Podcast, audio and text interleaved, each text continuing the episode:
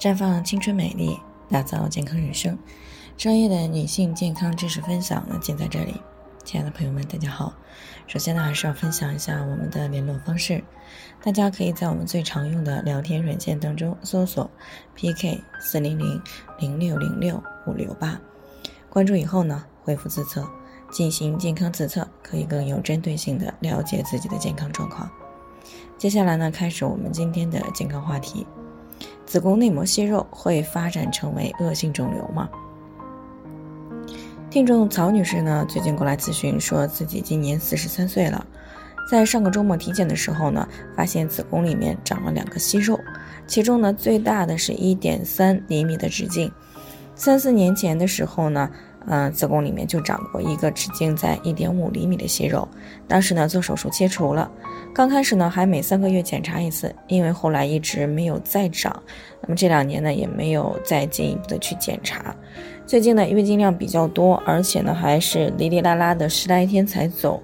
再加上他一个同事呢，最近检查出来了子宫内膜癌，吓得他呢，赶紧去医院里边检查。那么当结果出来的时候呢，他是特别的害怕，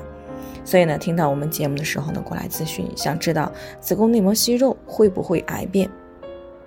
其实呢，子宫内膜息肉呀，是我们妇科比较常见的一个健康问题。它是由于子宫内膜呢局部过度的增生所导致，主要表现为突出于子宫腔内的单个或者是多个光滑的肿物，地呢长短不一，通常可以引起来不规则的阴道出血、啊不孕、痛经、白带异常、接触性的出血等问题。从育龄期到绝经以后的女性呢，都是子宫内膜息肉的高发人群。那虽然呢，目前的病因还没有十分的明确，但是大多数人呢认为可能是与下面三个方面是有关的。第一个呢就是内分泌因素，因为雌激素呢可以促使子宫内膜增生而产生月经，因而呢子宫内膜息肉的形成与雌激素水平过高密切相关。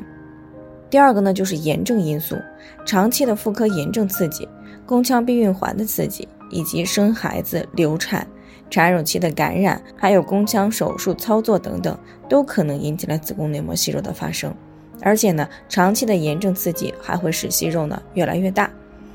那第三个呢，就是其他方面的因素，比如说年龄的增长、绝经比较晚，以及这个高血压、肥胖、糖尿病，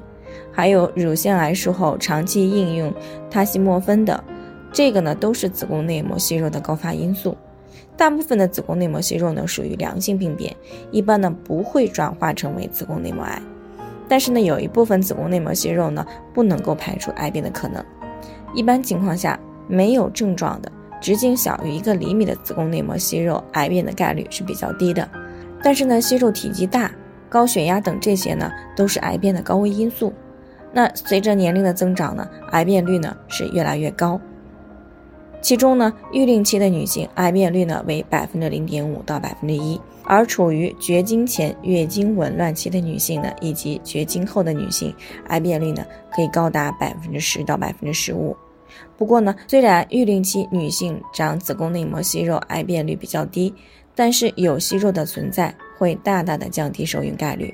所以呢，对于比较小的子宫内膜息肉，特别是直径小于一厘米的息肉呢，大多会自行的消退。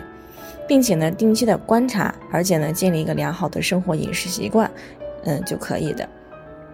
那对于有子宫异常出血，以及有生育需求，而且息肉又相对比较大的女性呢，可以选择通过这个宫腔镜切除手术来改善出血，并且呢，提高生育的能力。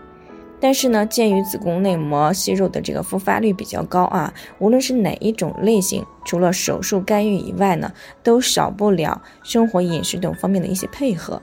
因为尽量避开那些子宫内膜息肉的诱发因素，还是可以降低它的复发率和恶变率的。好了，以上就是我们今天的健康分享。那鉴于每个人的体质呢有所不同，朋友们有任何疑惑都可以联系我们，我们会对您的情况呢做出专业的评估，并且给出个性化的指导意见。最后呢，还是希望大家都能够健康美丽常相伴。我们明天再见。